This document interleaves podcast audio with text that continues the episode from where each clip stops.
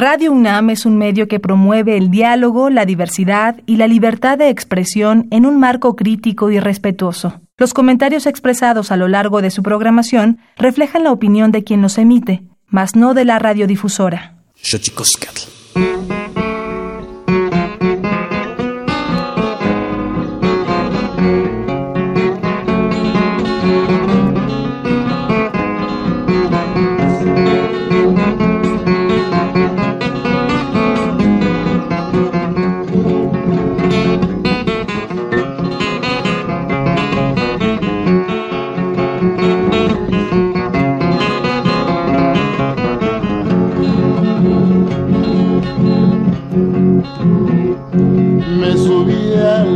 El barco y a mirar para Colima.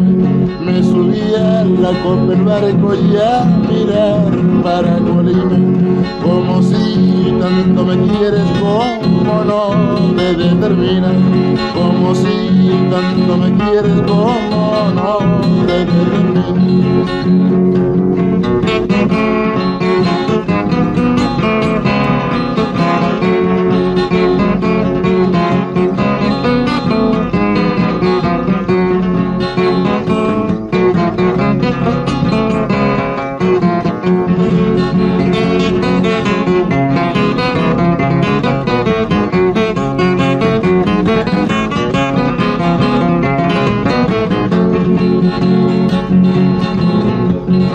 determina.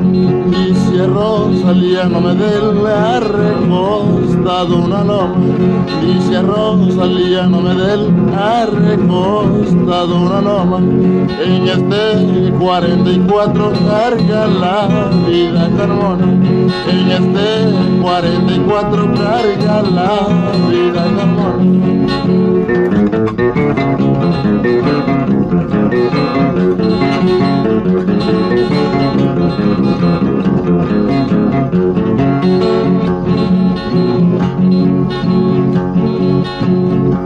y ya me voy a despedir con mucho gusto y afán. Y ya me voy a despedir con mucho gusto y afán. Que siga y que siga el gusto y que viva Huehuetán.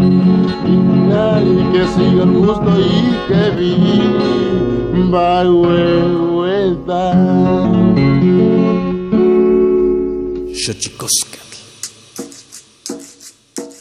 El collar de flores comienza a hilarse. Es momento de ir a lo profundo. Radio UNAM presenta Xochicóscatl, collar de flores, con Mardonio Carballo. Hacemos revista del México profundo.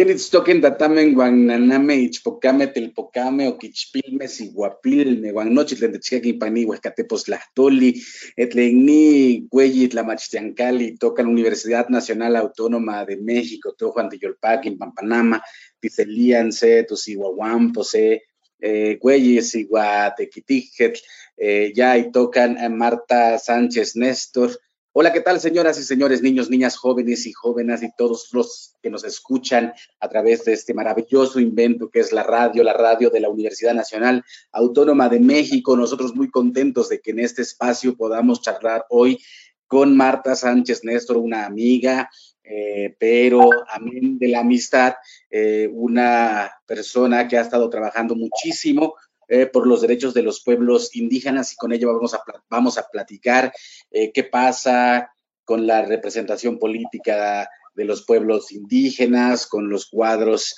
indígenas, con la lucha indígena, con los movimientos, en fin, desde la óptica de una mujer que ha entregado casi su vida a este eh, entramado de entablar un cierto diálogo entre los distintos integrantes de un país como el nuestro. Mandamos antes que nada un saludo, un efusivo abrazo, un abrazo solidario a todas y todos aquellos que en estos momentos tienen eh, algunas eh, vicisitudes en tanto que el mundo está siendo eh, víctima, acosada por el virus del COVID-19. Entonces, queremos mandar un abrazo a todas y todos aquellos que están enfermos, que han enfermado o que tienen algún familiar eh, fallecido. Sabemos que un abrazo a la distancia quizá no palie nada, pero sería también importante decirles que lo hacemos con todo el respeto que se merecen. Así que comenzamos este Xochicosca, el collar de flores, aquí en Radio UNAM 96.1.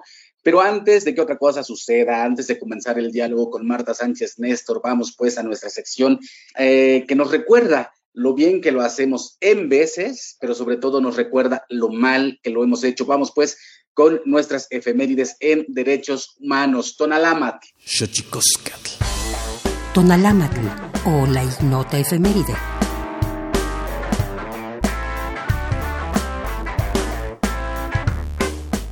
Primero de febrero de 1865. En Estados Unidos, Abraham Lincoln firma la decimotercera enmienda a la Constitución y decreta el fin de la esclavitud en dicho país, dando pie a la celebración del Día Nacional de la Libertad, promulgada en 1948 por el entonces presidente Harry Truman.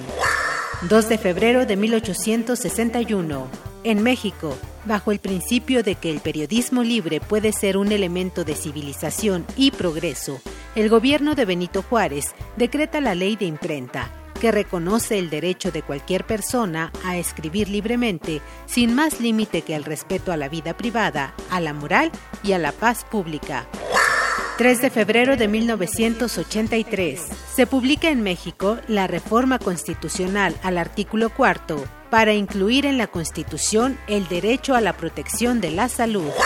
4 de febrero de 1985. En Nueva York, 20 países firman la Convención en contra de la tortura y otros tratos o penas crueles, inhumanos o degradantes. 5 de febrero. En México se promulgan las constituciones de 1957 y 1917 respectivamente. Esta última sigue vigente.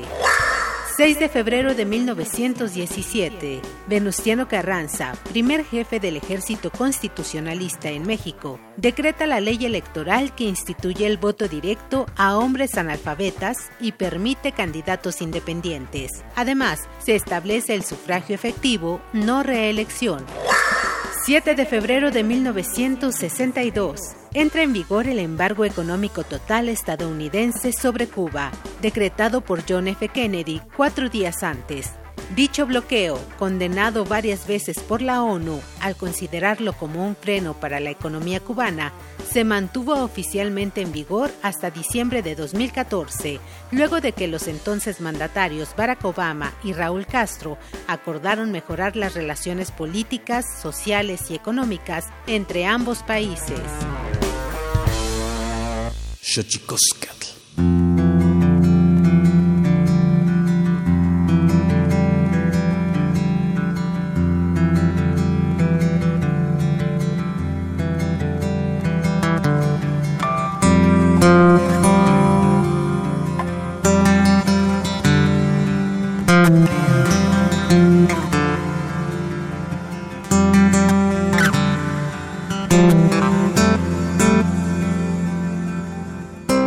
Bueno, como ya le decía, está con nosotros Marta Sánchez Néstor. Desde su adolescencia emigró de su lugar de origen, ubicado en el municipio Amusco de Xochislahuaca, ya en la costa chica guerrerense a Chilpancingo, para realizar sus estudios. Ahí trabajó en el Consejo Estatal Electoral, lugar en que conoció a otras mujeres con distintos intereses políticos y encargados y encargadas de la defensa de los derechos de las mismas. En fin, en 1994 se incorporó a trabajar en, el Consejo Guerrerense 500 años de resistencia indígena y más tarde fue fundadora del Consejo de la Nación Amusga y de la Cooperativa de las Tejedoras Flores de la Tierra Musga. Colaboró en la creación del Convenio Nacional Democrática en la Selva Lacandona. Siendo militante del Consejo Guerrerense, en 1998 formó la Comisión de la Mujer en el Consejo Guerrerense. De ahí se convirtió en una de las defensoras de los derechos de las mujeres indígenas más importantes de nuestro país. Marta Sánchez Néstor, bienvenida a este Xochicosca, collar de flores. Antes que nada, ¿cómo estás? Bien, buenos días, hermano Mardonio. Gracias este, por este espacio. Buenos días. Nos encontramos muy contentos acá en Chilpancingo Guerrero, con mucho solecito. Te agradezco mucho esta entrevista. Pues qué maravilla, Marta. ¿Qué significa para una mujer que entrar desde su adolescencia a, hacer un trabajo político en un eh, país donde la representación indígena en los distintos ámbitos de la estructura y administración gubernamental, pues no es nada fácil. Eh, y tampoco la lucha política, la lucha por los derechos de los pueblos indígenas, la lucha de las mujeres indígenas. ¿Cómo, cómo, cómo ha sido este trayecto, Marta Sánchez Néstor? Sí, bueno, primero significa eh, tener mucha conciencia de las raíces indígenas, significa también eh, un compromiso individual y colectivo. Fíjate que entrar a la lucha indígena de manera ya eh, permanente, no de manera eventual, sino eh, poder comprometerte a largo plazo con esta lucha te da oportunidad de conocer otros liderazgos, otras voces, otras autoridades comunitarias, otros gobiernos y otras mujeres del país, te da oportunidad de conocer otras voces y otras luchas sociales, campesinas y de todos los colores de, que representa esta nación pluricultural, para mí significó un acto de compromiso y de resistencia, pero también de mucha valentía, porque eh, cuando yo entré a la lucha indígena, pues significaba estar en medio de liderazgos eh, masculinos en la organización que, representé, que en ese momento representó mi, mi entrada a este proceso, el Consejo Guerrerense, y socialmente eso no es bien visto, andar entre puros hombres, también a nivel comunitario, pues ha sido complicado, ¿no? Eh, la migración y demás. Entonces significó muchas satisfacciones, pero también muchos eh, retos o lo que algunos llaman sacrificios, yo diría muchos aportes y muchos desafíos que hemos entregado en esta lucha eh, a través de estos pues 26 años ya de estar en la lucha colectiva y la lucha de mujeres indígenas también. ¿Cómo ocurre, este, Marta Sánchez Néstor? Porque, eh, no sé, eh, la experiencia personal eh, un poco abraza la lucha como en su conjunto y después uno se va, digamos, con su ruta hacia un objetivo más específico. En el tuyo, para la gente que nos está escuchando aquí en Xochicosca, el collar de flores, Marta Sánchez Néstor ha sido nombrada por la revista Forbes mexicana como una de las 50, dos veces como una de las 50 mujeres más poderosas de México. Esto se debe a que Marta justamente se ha dedicado a fomentar eh, los liderazgos de mujeres indígenas en México. ¿Cómo fue que te, diste cuenta, Marta Sánchez Néstor, que por ahí era tu camino? Bueno, que eh, lo que ahora las feministas llaman tomar conciencia de género, yo creo en su momento se llamaba tomar compromiso con las demás hermanas indígenas. Justamente cuando mencionabas que nos tocó crear la Comisión de las Mujeres dentro del Consejo Guerrerense. Eso me hizo mirar hacia el zapatismo, pero en particular a la comandanta Ramona, a sus ideales, su lucha, su rostro, a través de ese pasamontaña, sus ojos. Eh, estar también en algún diálogo privado con ella significó, bueno, éramos como siete mujeres en ese diálogo cuando ellas recorrieron eh, pues el país. también significó encontrar dentro de mí pues la identidad de las mujeres eh, que me antecedieron en mi familia, en la comunidad y en las luchas, mirar otras voces de Oaxaca, de Chiapas, de la Ciudad de México, de Sonora mismo, ¿no? Encontrarme dentro del Congreso Nacional Indígena otras voces, dentro de la NIPA otras voces, pues me llevó a tomar conciencia que había mucho que hacer en un contexto colectivo, había que trabajar para las mujeres indígenas, con las mujeres indígenas y desde mi ser mujer indígena. Entonces, eh, fuimos eh, participando ya dentro de la Coordinadora Nacional de Mujeres Indígenas, que sigue trabajando hasta hoy, la CONAMI, y apoyando la salud materna, apoyando a las tejedoras, a las artesanas, apoyando la cultura de las mujeres indígenas, la producción en campo también a través de los proyectos productivos, apoyando y fortaleciendo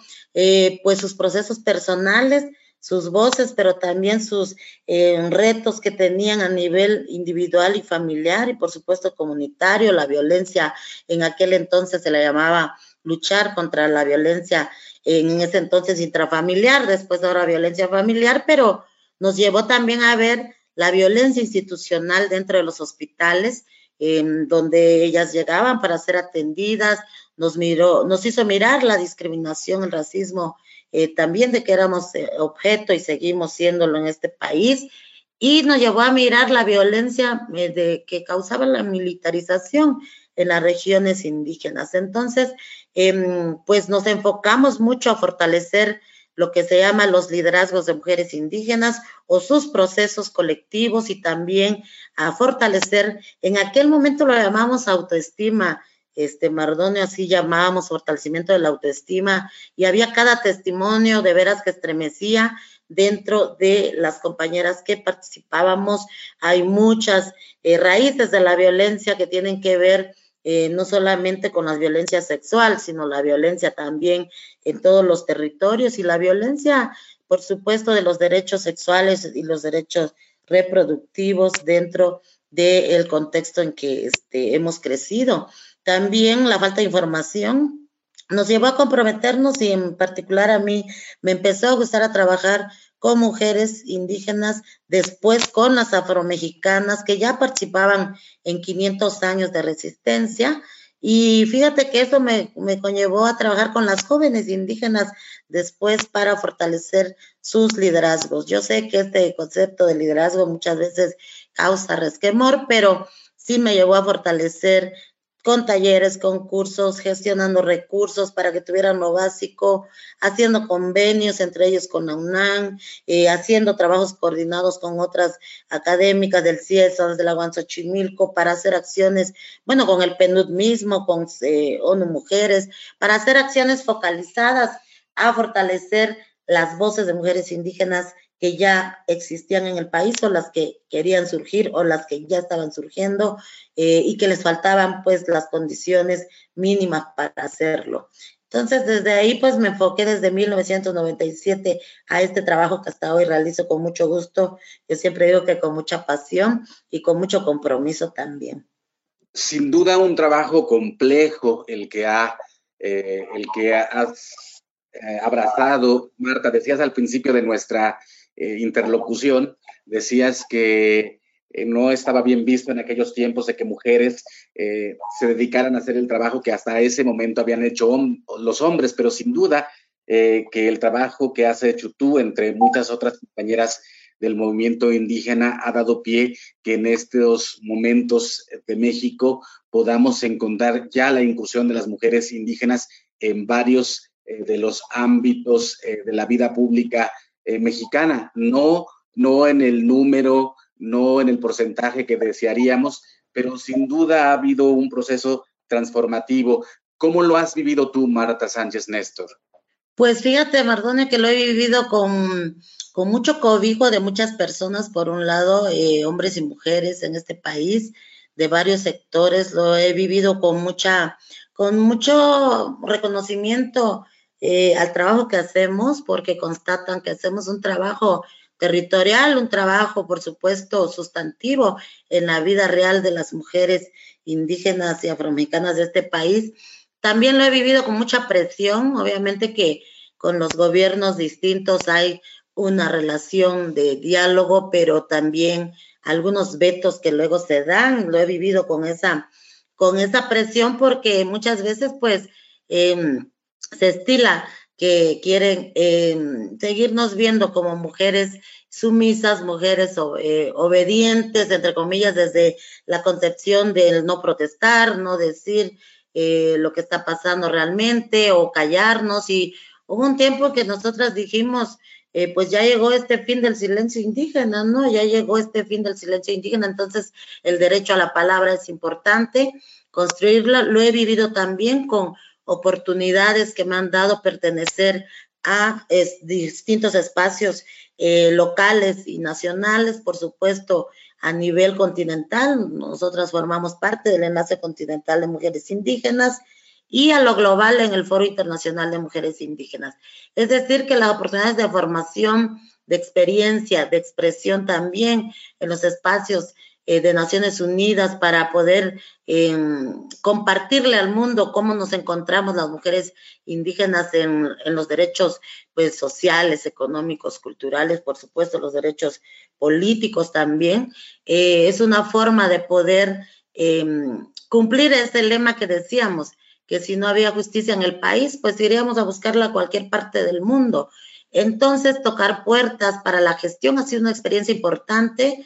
Yo te quiero compartir que aprendimos a hacer lobby, cabildeo, gestión con las fundaciones internacionales que tienen presencia en el país para poder expresar nuestras propuestas de acción dentro de los distintos municipios o estados donde hemos coadyuvado y nos ha obligado a formarnos muy rápido dentro del espacio también em, que a veces no conocíamos, el Congreso de la Unión, el gobierno, la estructura, la cuestión administrativa, el tocar puertas, ver ventanas y, y poder ir a buscar los elementos, las herramientas y los derechos que tenemos al acceso a los recursos públicos de este país.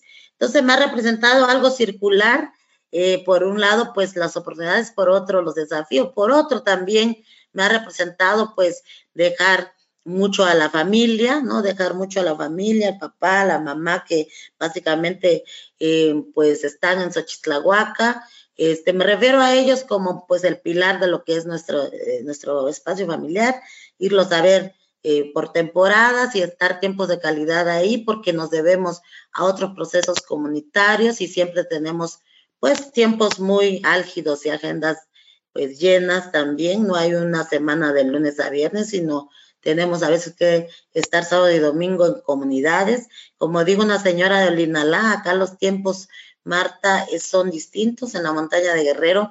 Dice, aquí los tiempos son distintos y los tiempos de la ciudad no combinan con nuestros tiempos comunitarios. Entonces, tenemos que acoplarnos y tenemos que responder. O cuando me han dado oportunidad de estar con hermanas indígenas rarámuris también eh, en sus contextos, este, cada experiencia que tenemos de viaje, o sea, no todo ha sido cómodo, no todo ha sido estar siempre en aviones, sino también en camionetas, también en espacios de la urban, también caminar en algunos tramos, nos ha tocado de todo, pero lo hacemos con mucho gusto porque estamos comprometidas con los cambios verdaderos que queremos seguir logrando. Entonces, eh, en mi experiencia, yo quiero compartirte que he conocido muchísimas mujeres valiosas en este país.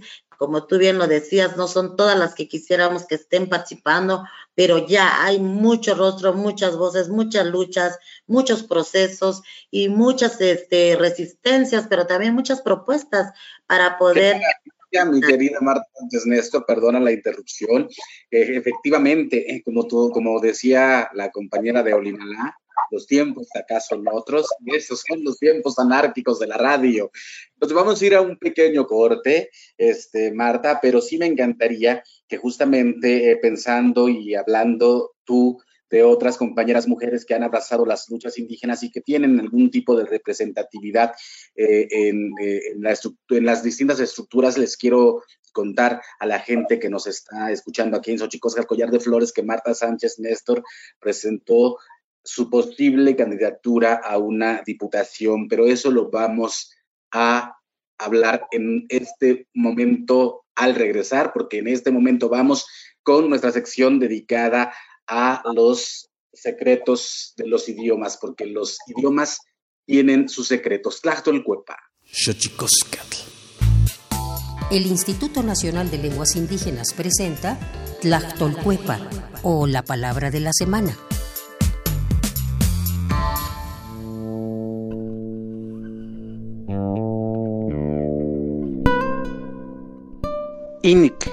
Es una expresión de origen Tenec que se utiliza para referirse a una o más personas del género masculino, de las que se desconoce su nombre, o cuando no se desea ser explícito al referirse a ellos, por ejemplo, al decir el hombre o los hombres.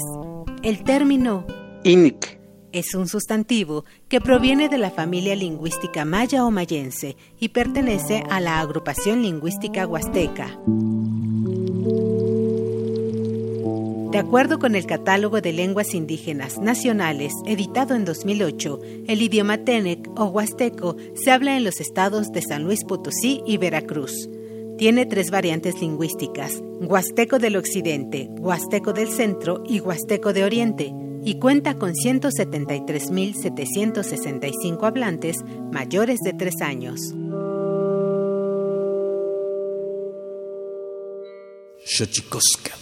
Pluriversos PUIC, un mundo culturalmente diverso. Espacio en colaboración con el Programa Universitario de Estudios de la Diversidad Cultural y la Interculturalidad.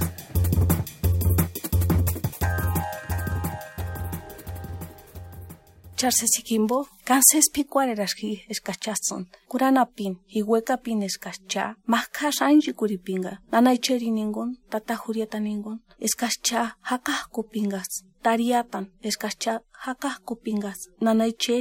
tzun kahish hucha sandar tzipikuan. Adelaida Cucué Rivera es curandera y una voz del movimiento social de la comunidad purépecha de Cherán del Grande, Michoacán, pero sobre todo es una mujer que lleva a cada rincón del país un testimonio de esperanza y resistencia en las comunidades, quienes practicamos la medicina tradicional, tenemos un gran compromiso social. Es tan fuerte ese compromiso que tienes que trabajar con el ser desde adentro, desde acá del alma y del espíritu, porque eso es lo que realmente a veces nos enferma a veces por no actuar como debe de ser, las preocupaciones, ahorita este ego, ¿no? Del poder, ya no vivimos como vivíamos antes. Nos preocupamos porque qué carro vamos a comprar, ya no queremos pisar la tierra. Esos son los graves problemas que tenemos ya en nuestra mente, que se nos ha codificado. ¿Quién? El que supuestamente piensa que tiene la razón, cuando no es así. La medicina tradicional es una responsabilidad social, un saber que se hereda y se transmite a través de las palabras y la experiencia. Y llegaba mi abuelo y escuchaba yo que le decía, a veces mi abuela le encargaba las plantas, me traes estas plantas porque va a venir un paciente o voy a atender esto. Y no se me olvida nunca, siempre mi abuelo cargaba con un ramo de jaras verdecitas. Y llegaba mi abuelo, ya también llegaba y lo echaba en un botecito con agua, por si se presentaba un momento en que en ese día pudiera mi abuela hacer alguna rameada fui aprendiendo también qué era lo que traía mi abuelo. De hecho, pues, cuando se le murió un borrego, mi abuelo allá en un bote chilero le sacaba la grasa y ya la traía para la casa. Y le decía, mira Adela, te traje este, te traje esto para que hagas el remedio amarillo, un remedio caliente, un remedio que le ponían a las mujeres que no podían quedar embarazadas. Es como yo aprendí, ¿no? Durante la infancia, su abuela le enseñó lo indispensable de la vida. Curar es ayudar al otro bien importante esta parte de la medicina porque siempre estaba al pendiente de la comunidad. Se tenía que llegar el día de las fiestas y ella cooperar. Ella, mi abuela, siempre estaba presente para poder ofrecer un refresco o un agua. Siempre me enseñó a hacer esas cosas, pero más el cuidar esta parte de la medicina, el valorar las plantas. Yo recuerdo un día que yo traía una vara allá en el campo y yo iba golpeando las plantas y luego me agarra la mano y me dice, ya deja de golpearlas, deja de golpear esas plantas. ¿Acaso no te das cuenta que de ellas Adelaida nos enseña que la medicina tradicional es una forma de ver e interpretar el mundo, pero sobre todo un compromiso con la comunidad y con la vida que nos ha tenido en este planeta por más de 10.000 años.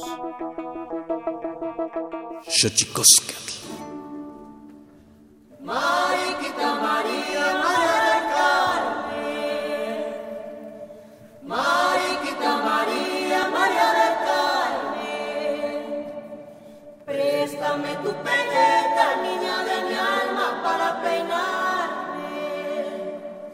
Préstame tu peineta, niña de mi alma, para peinarme.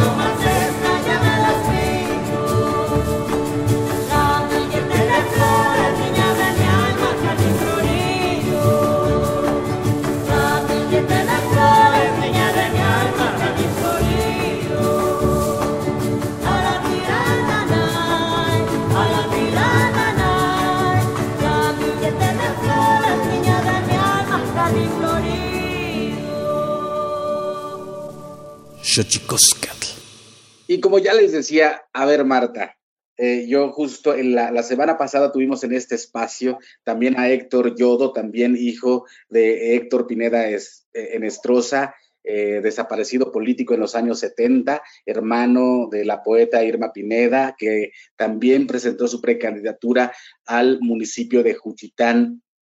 ¿Vas a ser diputada, mi querida Marta? Es una, un derecho que estoy este, mm, tratando de lograr. Estoy, me inscribí en una precandidatura para el Distrito 5, Mardonio, que es con sede en Tlapa, de Comonfort, acá en la montaña de Guerrero. Es uno de los 28 distritos electorales indígenas en el país.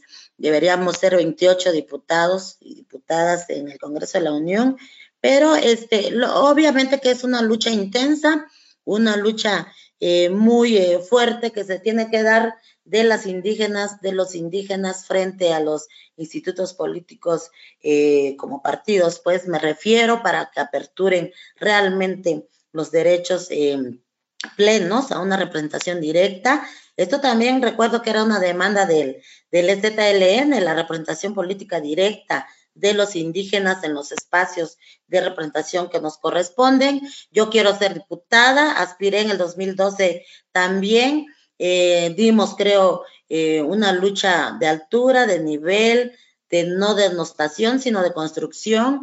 Y al final, bueno, no fui favorecida en ese momento. En este momento estamos en la lucha también en esta ruta en el país de las elecciones 2021. Y em, pues sí, yo quiero estar ahí en ese espacio eh, del Congreso de la Unión, quiero aportar, quiero hacer, quiero contribuir quiero poner eh, al servicio pues de los hermanos indígenas y hermanas y pueblos, por supuesto, lo que nosotras sabemos para la defensa de los pueblos indígenas, para avanzar en las reformas constitucionales indígenas, para la defensa, por supuesto, de los territorios, para el incremento del presupuesto público a favor de eh, los pueblos indígenas y de las instituciones que se dedican a trabajar en las políticas de gobierno, en las políticas públicas. Así que estamos en esta lucha, querido Mardonio, estamos llamando también a la unidad de todos aquellos que aspiran. Qué bueno que hay otras mujeres que se han inscrito, que aspiran también a gobernar los municipios por supuesto, eh, a, las afro, afromexicanas que esta noche, esta mañana, perdón, me hablaba una de ellas y decían, bueno, hemos construido mucho por nuestros derechos políticos y de pronto estamos excluidas de ese derecho legítimo, de, ese, eh, de esa representación. Entonces, lo vamos a hacer desde una, y lo estamos haciendo desde una convicción de derechos, de representación, de dignidad también, de principios colectivos, eh, y bueno, estamos dialogando, tocando puertas, buscando alianzas y por supuesto representación eh, desde las comunidades, ¿no? Desde los municipios que representan los distritos a los que estamos aspirando algunas mujeres que se han inscrito. Sin duda es un, eh, es, uno de los tantos pendientes que hay en materia de derechos eh, hacia los pueblos indígenas, para los pueblos indígenas.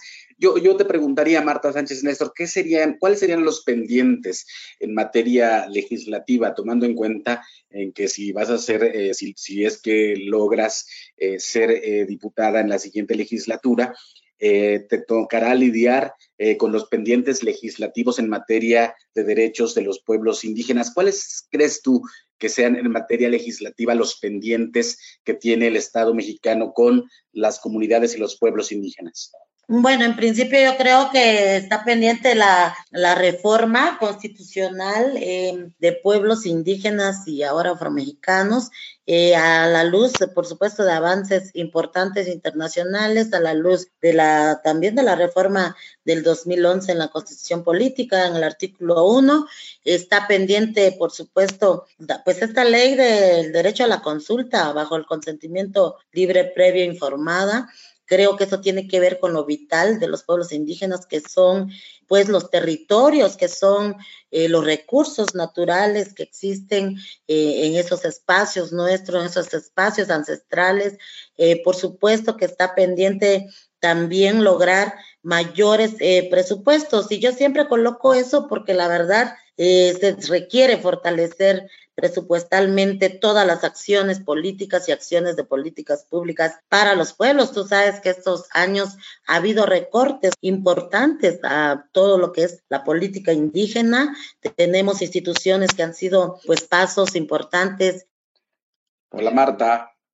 Híjole, perdimos la comunicación con Marta Sánchez Néstor, pero ahorita, ahorita mismo lo, arreglamos. Eh, vamos a poner tantito música y entablamos otra vez la conversación con Marta.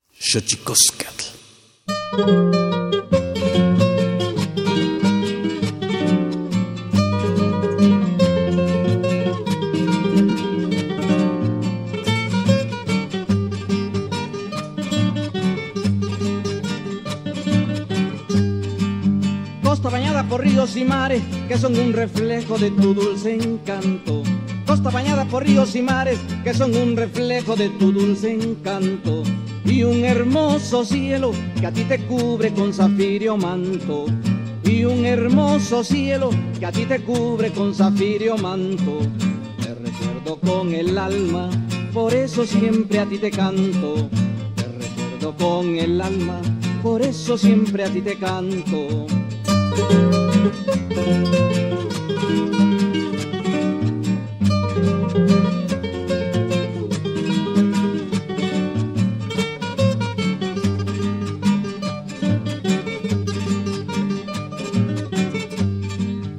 Costa que tienes hermosas mujeres, chilenas bravías, hombre muy valientes. Costa que tienes hermosas mujeres, chilenas bravías, hombre muy valientes. Que en los jaripeos su valor se crece con el aguardiente. En los jaripeos su valor se crece con el aguardiente. Ya tenemos a Marta y Marta pues, nos perdimos ahí, los duendecitos de la comunicación hacen, hacen su trabajo.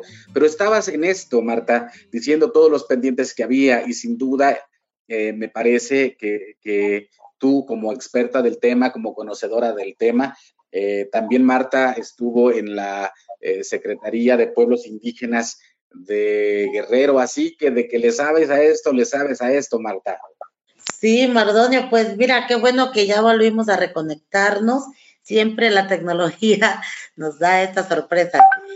pues estuvimos ahí en la Secretaría de Asuntos Indígenas aquí en el gobierno del estado de Guerrero. Tenemos pues un pulso de lo que implica generar desde adentro de los gobiernos eh, pues las verdaderas políticas públicas para los pueblos indígenas y vuelvo a decir afroamericano porque aquí nos tocó eh, tener esta pues esta nueva forma de gobernar ante la constitución también política a nivel estado y este, quisiera decirte que los desafíos tienen que ver mucho con eh, cambios estructurales en el país, con todo lo que significa los intérpretes traductores, por supuesto que enfrentábamos siempre el desafío de que el Poder Judicial necesitaba estos, estos servicios, apoyos, estas, este derecho garantizado y no se tiene estructuralmente, sino se tiene solamente em, con algunos programas muy pequeños que por supuesto también tienen que ver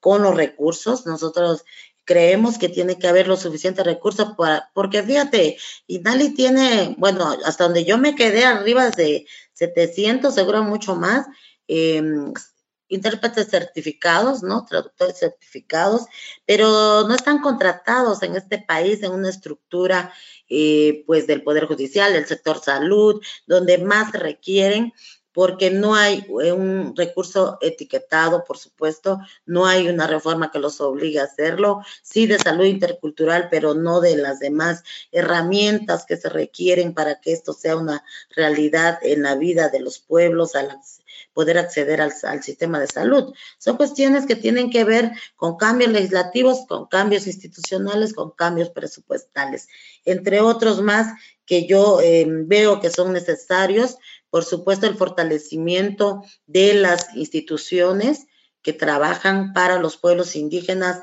es un deber, es una eh, obligación. Creo que no hay que retroceder. Eh, por supuesto que se necesitan fortalecer y tener voluntad política para ello, pero también que los representen pues hermanos indígenas, hermanas indígenas que puedan tener un compromiso real en este país, que puedan tener principios colectivos y que por supuesto eh, capacidad de incidencia hacia los tomadores de decisión eh, que puedan hacer estos cambios em, gradualmente o paulatinos o de forma coordinada, ¿no? Pues qué, maravilla, este Marta Sánchez, Néstor, eh, luchadora social, musga de Xochislahuaca. ¿Qué tiene que ocurrir, Marta, para que tú puedas, eh, y ojalá, eh, yo lo deseo también como alguien que ha estado pues en el tema de los pueblos indígenas y los derechos de los pueblos indígenas, en mi caso, sobre todo en, su relación con las lenguas indígenas, pues la verdad es que sí, sí, sí saludo tu, eh, tu disposición y tu voluntad y tu objetivo y ojalá pueda lograrse, Marta, porque eh, sin duda eh, pienso que para hablar de los pueblos indígenas, pues también hace falta que la gente que esté tomando decisiones pues sepa de lo que estamos hablando, de los pesares, de las alegrías, de los sufrimientos de los pueblos indígenas. ¿Qué tendría que suceder? ¿En qué proceso está tu candidatura o tu precandidatura? Bueno, eh, ahorita tenía, teníamos que lograr, tendríamos que hacerlo de manera importante, conjunta, decisiva, que respetaran primero la paridad eh, política de género en el Distrito 5. Por supuesto, hasta este momento entiendo que está asignado a otro partido político eh, y está destinado eh, para un hombre. Tendría que haber apertura política para reconocer nuestra pues nuestra presencia, nuestro trabajo y darse la oportunidad de que pudiéramos representar nosotros ese distrito. Ese distrito nunca ha sido eh, representado por una mujer, siempre ha habido eh, hombres indígenas y hombres no indígenas representando el Distrito 5, que como vuelvo a decir, es a nivel de estos 28 distritos electorales indígenas que se supone tendría que ser eh, pues respetado de tal manera que los partidos postulen a indígenas y postulen eh, mínimamente el 50% de mujeres en dichos espacios. Eh, tendría que haber esta apertura de los partidos que hoy están en las mesas de negociaciones antes de los registros oficiales. Entiendo que la primera semana de febrero este, deciden eh, los nombres de quienes los van a representar. Ahorita hay una encuesta, por cierto, que están lanzando una plataforma en la montaña, pero la encuesta me llama la atención que le hicieron sobre las dos únicas mujeres que nos registramos en este distrito. Eh, no sobre los tres eh, compañeros hombres. Entonces, em, finalmente tendría que haber una voluntad política, una voluntad partidista, tendría que haber em, pues el reconocimiento al liderazgo y participación de las mujeres indígenas con capacidad para representarlos, para poder hacer un buen rol en el Congreso de la Unión. Y tendría que haber, por supuesto, un diálogo em, de nivel, un diálogo de pares, un diálogo abierto, porque lo demás, pues lo hemos cultivado en 26 años y no es presunción. Yo creo que ahí están todo lo que nosotros, nosotros hemos hecho como pueblos y nosotras hemos hecho como mujeres indígenas, eh, generando procesos locales de aportación a la vida económica, de aportación a la salud materna, de aportación, por supuesto, a la participación política, los liderazgos de las mujeres indígenas, de aportación, por supuesto, a la reforma estatal y, federal para el reconocimiento a los pueblos indígenas, em, en las luchas zapatistas, en las luchas, por supuesto, de las diversidades en este país, en el aporte que hemos dado también para generar cambios pues eh, políticos sustantivos en, esta nación y yo creo que hemos eh, aportado suficiente como para poder representar muy bien este distrito y muy bien eh, la diversidad cultural, la pluriculturalidad en este país. Mardonio, pues estamos cabildeando, estamos dialogando, estamos, por supuesto, incidiendo para que esto se dé. Necesitamos ser tomadas en cuenta y ser pues mujeres que tengamos pues una, pues un liderazgo yo creo que de altura. También, algo que yo te quiero decir, estamos haciendo participación política siempre de nivel, siempre no bajando el nivel, en esto también se genera mucha eh, mucho optimismo y muchas felicitaciones, mucha admiración y mucho reconocimiento a nuestro trabajo, pero también hay una parte, por supuesto, que, que son agresivas, que son pues de, agresiones eh, personales. A esas no vamos a responder. Estamos nosotras eh, siempre trabajando pues con la mira hacia esa tolerancia, pero por supuesto no es que compartamos su mirada, simplemente a la hora de que estamos en campañas, este, pues todo sale al flote, hay mucho confrontamiento, no nos interesa la división, no interesa la unidad, nunca hemos hecho una declaración que confronte. Estamos trabajando con mucha responsabilidad, querido Mardonio, vamos a estar informando cómo vamos avanzando y qué apertura se logra dar. En caso que esto, llegado al momento, no nos favoreciera, nosotras siempre hemos demostrado en cualquier lucha que hemos dado em, en esta representación, incluso eh, en las luchas que dimos para representar al CDI, no porque no fuimos favorecidas, agarramos y, dividimos, al contrario, sumamos y fuimos adelante con quienes hayan quedado, pero sí nos parece que ya es tiempo que lleguemos los indígenas, las mujeres, por supuesto, a esta representación. Y aquí hay un riesgo, los partidos políticos siempre dicen, bueno, yo también tengo mis indígenas, tengo mis hombres y mis mujeres indígenas, pero finalmente se está hablando de una representación de liderazgos pues con trayectorias y perfiles que tengan un sustento social y comunitario y por supuesto un reconocimiento de su trabajo eh, permanente, no solo en tiempos electorales. Pues sin duda será una más de tus grandes luchas, este, Marta Sánchez Néstor. Te agradecemos eh, que nos hayas... Eh, busquen a Marta Sánchez Néstor, está así como Marta Sánchez Néstor en Facebook. Seguramente eh, por ahí también irá informando de todo esto. Nosotros esperamos eh, que esta cruzada que ha emprendido Marta Sánchez Néstor este, rinda un fruto y que haya posibilidad de tener una representación eh, política desde el sentimiento, desde la emoción, desde la experiencia, la vivencia y la convicción de los pueblos indígenas. Felicitamos tu trayectoria y ojalá esta nueva empresa que has emprendido logre los frutos eh, que quieres y que se necesitan en este país. Te mandamos un abrazo, Marta Sánchez. Muchas gracias, hermano Mardonio, y ahí un saludo a todo el auditorio Collar de Flores y por supuesto al auditorio que nos escucha. Gracias. Y mientras tanto, vayamos nosotros a nuestra última sección, la sección del Instituto Nacional de Antropología e Historia, más libros al rostro, lo que es lo mismo, más Amoch menos Faith. Más libros al rostro, o lo que es lo mismo, más Amoch menos Face, espacio en colaboración con el Instituto Nacional de Antropología e Historia.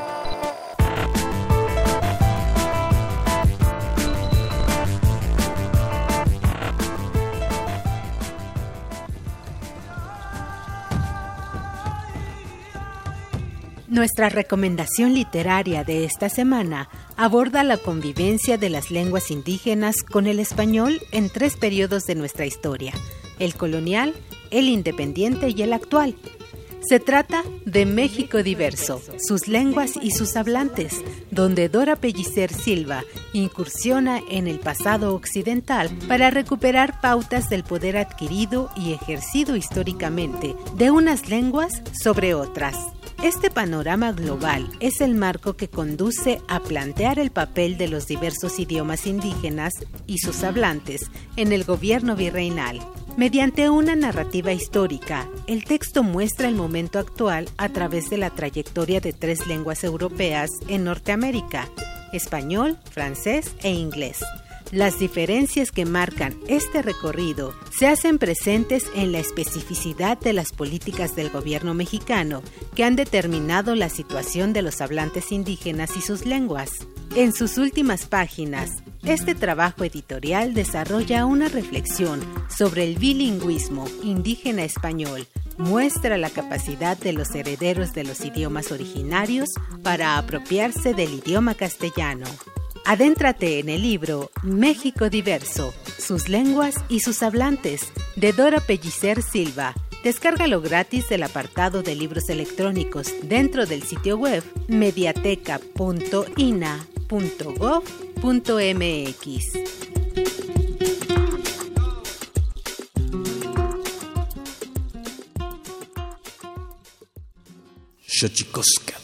Y qué maravilla escuchar a Marta Sánchez Néstor aquí en Xochicosca, el collar de flores, en este, en este programa, efectivamente. Eh, ¿Qué hace falta para que la representación de los pueblos indígenas llegue a todos los ámbitos de la vida pública mexicana?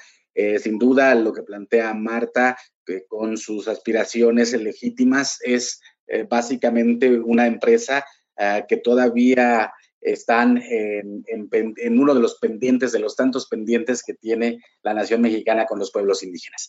Pero bueno, nos vamos. ¿Y qué les parece si nos vamos con una chilena de la costa chica de Guerrero? Tlaxcamati mía, Timomelaguampanchi, Cuelli, Tonati, Guamaco, Epónimo Tlachtol.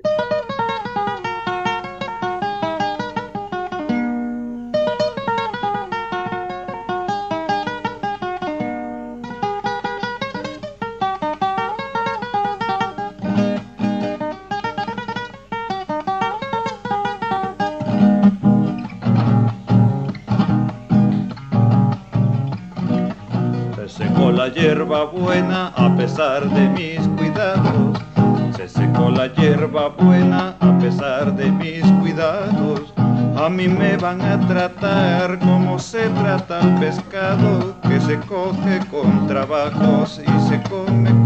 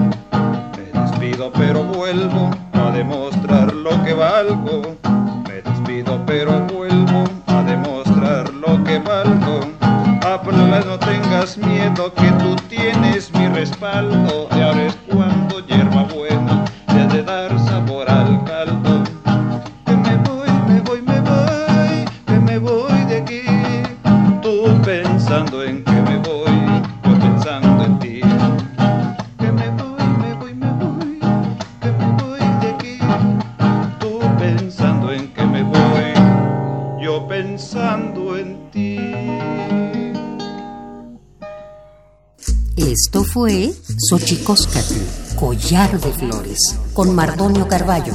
Hacemos revista del México Profundo. Una producción de Radio UNAM. Experiencia sonora.